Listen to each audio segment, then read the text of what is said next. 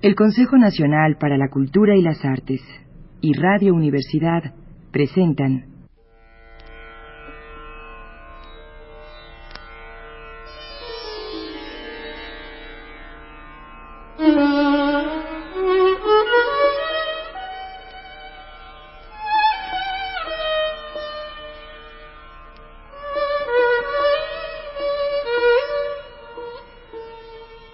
La llave del tiempo.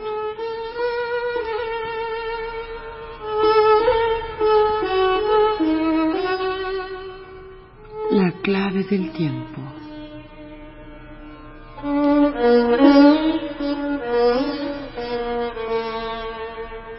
La nave del tiempo.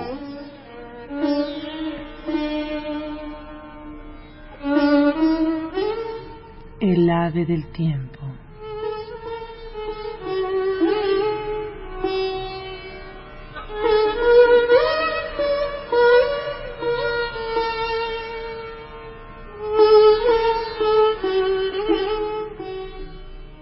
Siddhartha sintió en su pecho una alegría maravillosa. ¿De dónde sale esta alegría tan grande? Preguntó a su corazón. ¿Acaso te viene de ese largo sueño que tanto bien te hizo? ¿O proviene de la palabra Om que pronuncié? ¿O acaso es porque he conseguido escapar? He logrado la fuga y por fin me encuentro otra vez libre, como un chiquillo bajo el cielo. Qué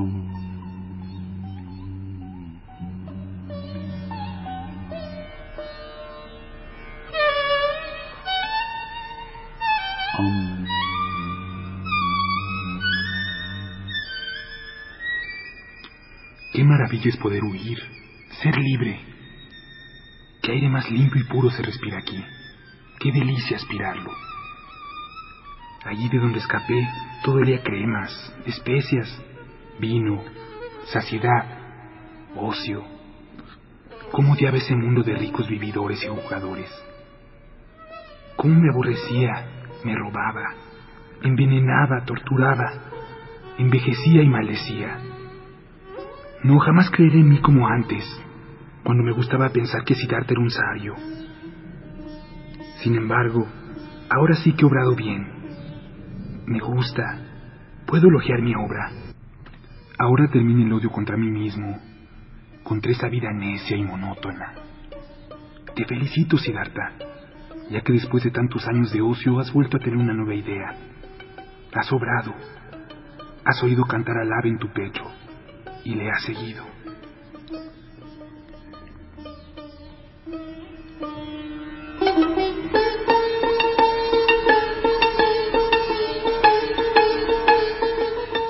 De esta forma se elogió y se sintió satisfecho de sí mismo, a la vez que oía el sonido del hambre en su estómago. Un retazo de pena, un mendrugo de miseria, eso era lo que ahora percibía. En los últimos días había apurado hasta el máximo y luego lo escupió todo. Se sació hasta la desesperación y la muerte.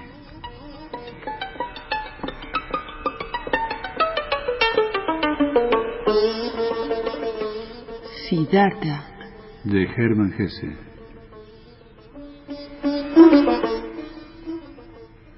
Onceava parte.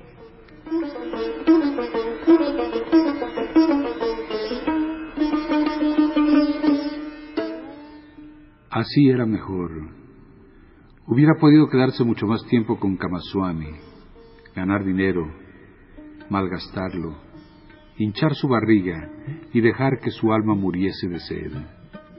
Habría podido vivir todavía mucho tiempo en aquel infierno suave y bien acolchado, si no le hubiera llegado el momento del desconsuelo total, de la desesperación.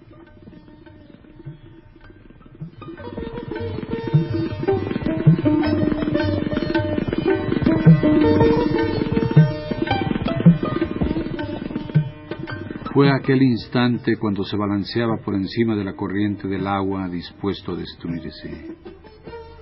Había sentido esa desesperación, esa profunda repugnancia, pero no se dejó vencer. El ave, la fuente y la voz de su interior continuaban con vida. Esa era su alegría, su risa. Por eso brillaba su rostro bajo las canas. Es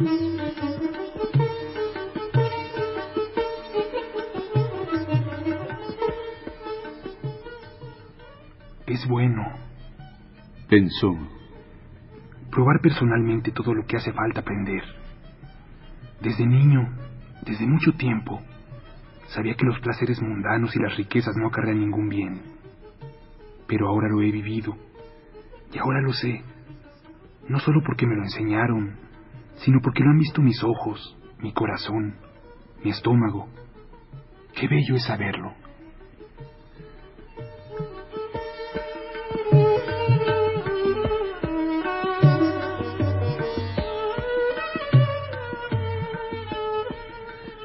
Mucho tiempo permaneció meditando acerca del cambio que se había producido en su ser.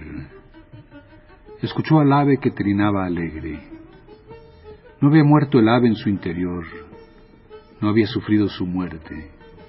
No, en Siddhartha había muerto algo muy distinto que desde ese tiempo deseaba sucumbir. No era lo mismo que en sus ardientes años de asceta había querido apagar. No era su yo, el yo pequeño, temeroso, orgulloso, con que había luchado durante tantos días, el que siempre le vencía, el que después de cada penitencia volvía a surgir y le quitaba la alegría y le daba temor.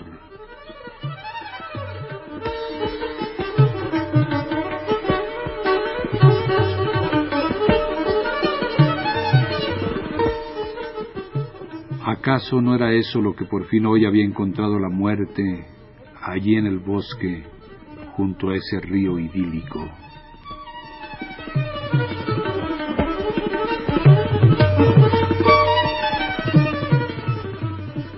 No era esa muerte por lo que Siddhartha había vuelto a ser un niño y sintió confianza, alegría y temeridad.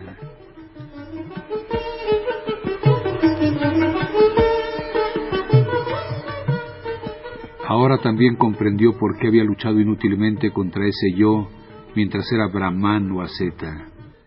Se lo había impedido el exceso de sabiduría, de versos sagrados, de reglas para sacrificios, de mortificaciones, la excesiva ambición.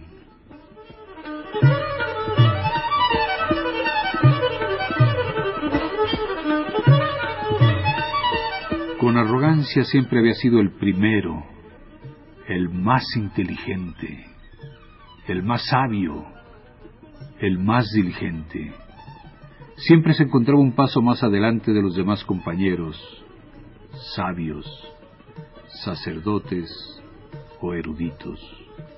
Su yo se había escondido en ese sacerdocio, en aquella erudición e intelectualidad. Estaba allí y crecía, mientras Siddhartha creía pagarlo con ayunos y penitencias.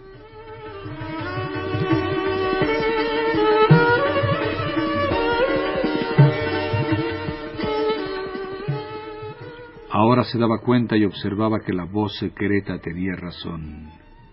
Ningún profesor se lo hubiera podido reprimir jamás. Por ello tuvo que lanzarse al mundo, perderse entre los placeres y el poder, la mujer y el dinero se había tenido que convertir en comerciante, jugador, bebedor, glotón, hasta que el brahman y el samana de su interior se murieran.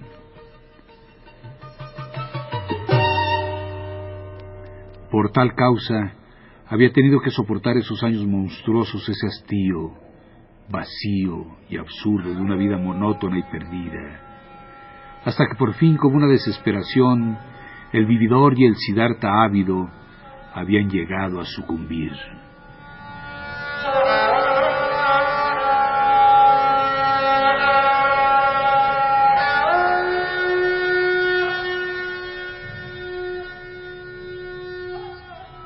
Muerto, un nuevo Siddhartha había resucitado.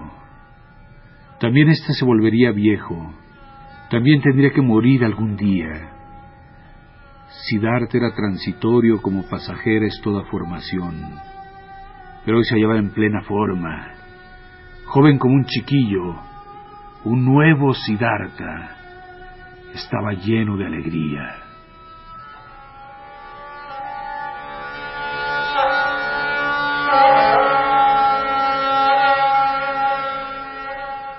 Meditaba todas estas ideas. Escuchaba sonriente su estómago y agradecía el zumbido de una abeja. Miraba con alegría la corriente del río. Jamás un agua le había gustado tanto. Jamás había percibido la voz y el ejemplo de la corriente con tanta fuerza.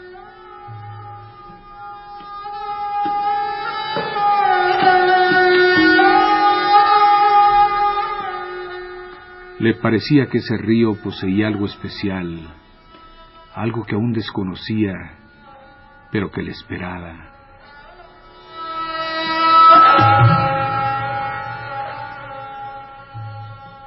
En ese río se había querido ahogar Siddhartha, y en él había sucumbido el Siddhartha viejo, cansado, desesperado.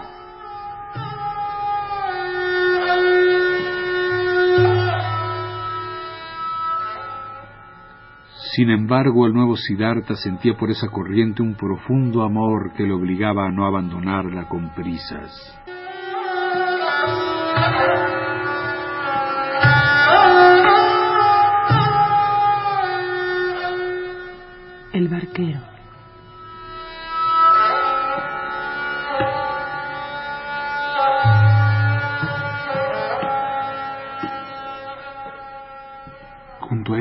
Deseo quedarme, pensó Siddhartha.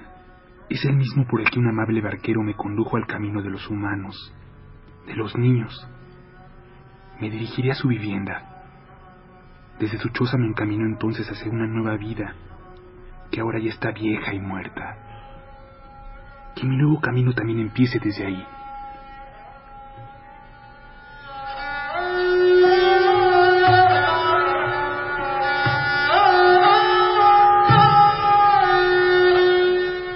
Observaba la corriente con cariño, su verde transparencia, sus ondas cristalinas con dibujos llenos de misterio. Contempló las perlas claras que subían desde el fondo, las burbujas que flotaban en la superficie, el espejo del azul del cielo.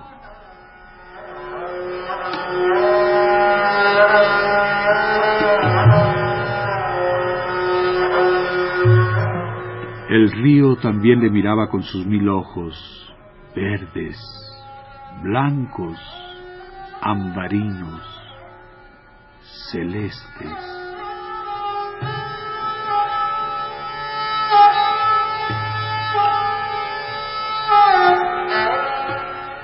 Cuánto amaba aquella corriente, cuántas cosas le agradecía. Desde el interior de su corazón escuchaba la voz que despertaba de nuevo y le decía, Ama este río, quédate con él, aprende de él. Oh sí, Siddhartha quería aprender del río, deseaba escucharlo. Le parecía que el que comprendiera esta corriente y sus secretos también entendería muchas otras cosas, muchos secretos, todos los misterios.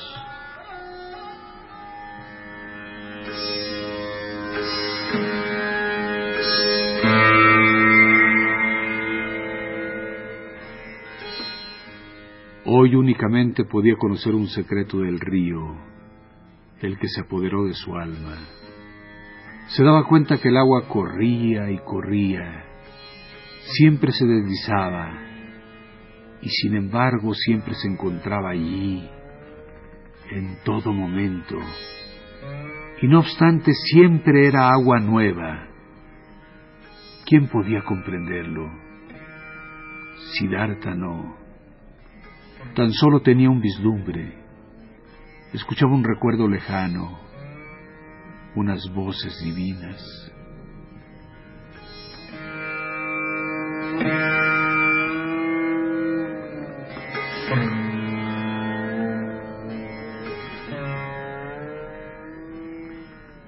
Siddhartha se levantó. El sonido del hambre en su estómago se hacía insoportable. Mientras sufría, continuó su camino a lo largo de la ribera, contra la corriente, escuchando el rumor y los alaridos de su estómago.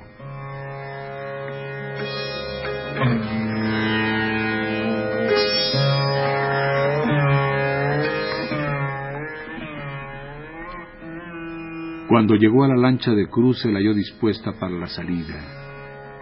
A su lado estaba el mismo barquero que había conducido al joven Samana. Siddhartha le reconoció al momento. También el barquero había envejecido mucho. ¿Quieres pasarme? preguntó. El barquero se sorprendió al ver a un hombre tan distinguido viajar solo y a pie.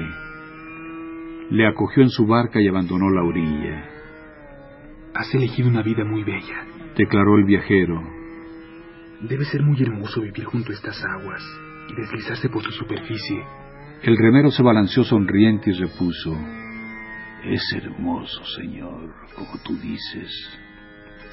Pero ¿acaso no es bella la vida toda y todos los trabajos? Quizá, pero yo envidio el tuyo. Ah, pronto te cansarías. Esto no es para gentes elegantes. Siddhartha sonrió. Ya me miraste una vez por mis ropajes, y además con desconfianza. ¿No te gustaría aceptarlos, barquero? Puesto que a mí me molestan. Debes saber que no tengo con qué pagarte. El señor bromea, dijo el barquero festivo. No bromeo, amigo. Mira, ya una vez crucé en tu barca por el río gracias a tu bondad. Hazlo también hoy y acepta mis vestidos como pago. ¿Y el señor eh, piensa seguir su viaje sin vestidos? Lo que me gustaría es no proseguir el viaje. Lo que más me apetecería, barquero, es que me dieras un delantal. Y así podría quedarme como ayudante tuyo, o mejor como tu aprendiz. Pues primero debo aprender a llevar la barca. Ahora te reconozco, manifestó por fin el barquero. En otra ocasión dormiste en mi choza. Hace mucho tiempo, quizá más de veinte años. Yo te llevé al otro lado del río y nos despedimos como buenos amigos. No fuiste un samana. De tu nombre no me acuerdo. Me llamo Siddhartha y era un samana cuando me viste por última vez. Bienvenido seas, Siddhartha. Yo me llamo Vasudeva. Espero que también hoy seas mi invitado. Que duermas en mi choza y me cuentes de dónde vienes y por qué te molestan tus elegantes ropas. Habían alcanzado el centro del río y Vasudeva tuvo que remar con más fuerza para ir contra la corriente. Su trabajo era tranquilo, y él bogaba con su mirada fija en la proa de la barca, con sus brazos curtidos. Siddhartha se hallaba sentado y lo observaba. Recordó entonces que ya en aquel su último día de semana habíase despertado en su corazón el amor hacia aquel hombre. Agradecido aceptó la invitación de Vasudeva. Cuando llegaron a la orilla le ayudó a atar la barca en los postes. Después el barquero le invitó a entrar en la cabaña y le ofreció pan y agua. Siddhartha lo comió con gusto, como también los frutos del mango que le ofreció el barquero.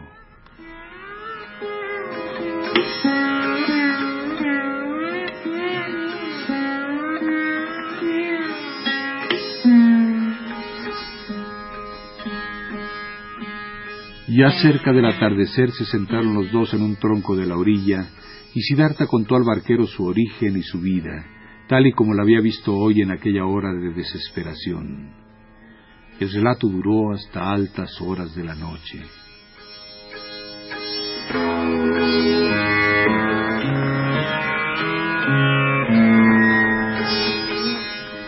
Vasudeva escuchó con suma atención.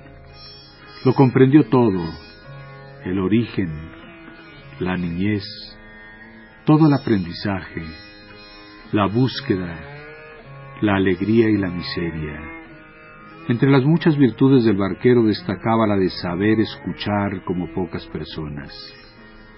Sin decir palabras, Siddhartha notó que Vasudeva asimilaba todas sus explicaciones, sosegado, abierto, esperando sin perder una sola palabra, sin impaciencias, sin críticas ni elogios, únicamente escuchaba.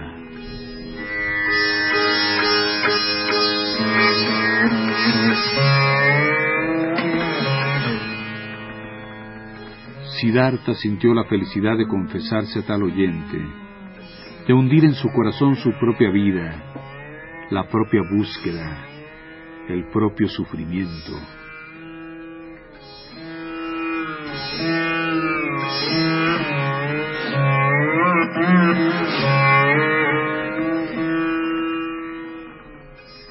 Al finalizar el relato, sin embargo, cuando habló del árbol junto al río y de su profundo desfallecimiento, del sagrado Om y de cómo después del sueño se había sentido mucho mejor, el barquero escuchó con doble atención, totalmente entregado, con los ojos cerrados.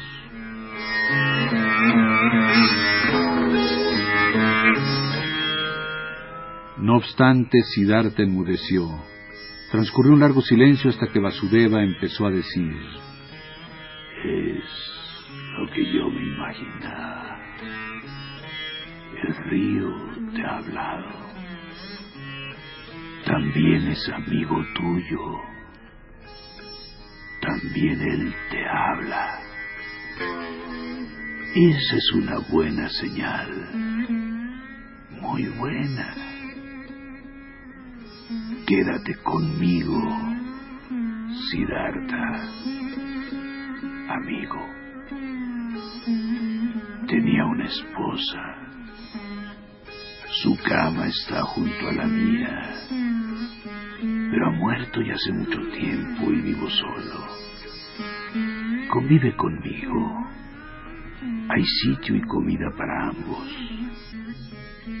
Te lo agradezco, declaró Siddhartha. Te lo agradezco y acepto. Y también te doy las gracias por haberme escuchado tan bien. Hay pocas personas que sepan escuchar, y no encontré a nadie que lo hiciera como tú. También quiero aprender eso de ti. Lo aprenderás, contestó Vasudeva. pero no de mí. Yo lo aprendí del río. A ti también te lo enseñará. El río lo sabe todo y todo se puede aprender de él. Mira, ya te has enterado por el agua de que es necesario dirigirse hacia abajo, descender, buscar la profundidad. El rico y distinguido Siddhartha se convierte en remero. El sabio Brahman Siddhartha se convierte en barquero. También eso te lo ha enseñado el río. Progresarás a sí mismo con el resto. Después de una larga pausa, preguntó Siddhartha. ¿Qué resto, Vasudeva? Se ha hecho tarde. Contestó. Vayamos a dormir. No te puedo decir yo el resto, amigo. Ya lo sabrás. Quizá ya lo has estudiado. Mira, yo no soy un sabio y no sé hablar y tampoco pensar. Solo sé escuchar y ser piadoso. No he aprendido otra cosa.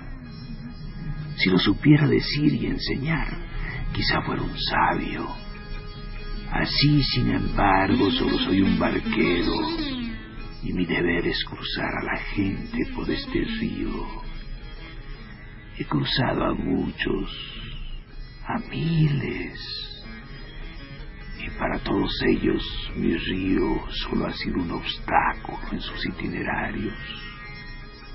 Viajaban por dinero y negocios, iban a bodas y romerías, el río se interponía en su camino y el barquero estaba allí para pasarlos rápidamente sobre ese obstáculo. Pero para algunos entre miles, para muy pocos, el río dejaba de ser un obstáculo. Ellos han oído su voz la han escuchado y el río se ha convertido para ellos en algo sagrado, igual que para mí. Y ahora, vámonos a descansar, Siddhartha.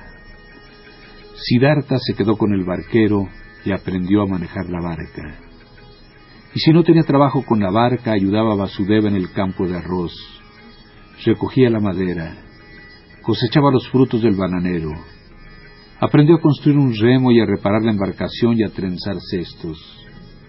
Estaba alegre por todo lo que aprendía y los días y los meses pasaban con rapidez.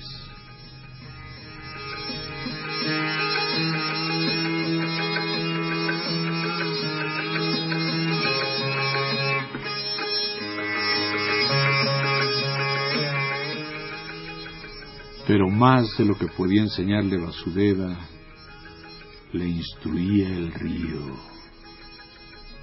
De él aprendía continuamente. Sobre todo le enseñó a escuchar, a atender con el corazón tranquilo, con el alma serena y abierta, sin pasión, sin deseo, sin juicio ni opinión.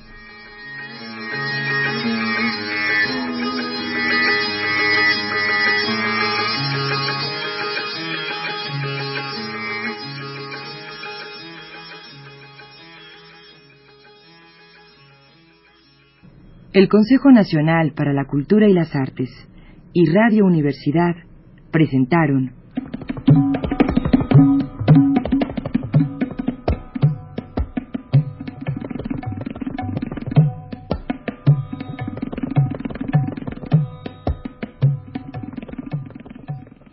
La llave del tiempo.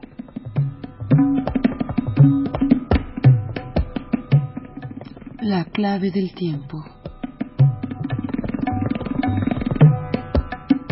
La nave del tiempo.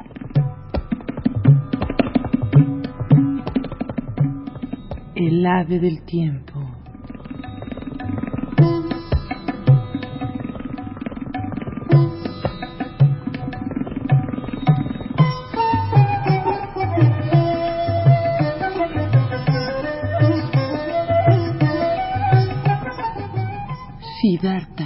De Hermann Hesse. Onceava parte.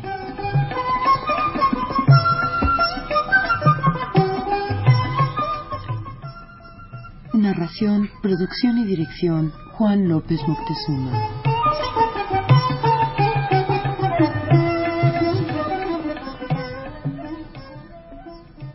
Como Siddhartha, Homero Bazán Longi.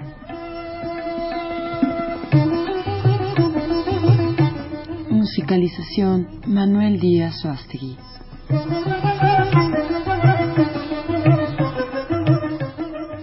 Realización técnica Carlos Montaño.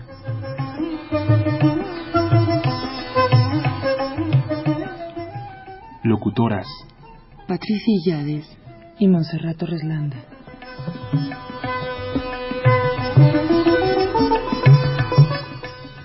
Producción general Patricia Illades.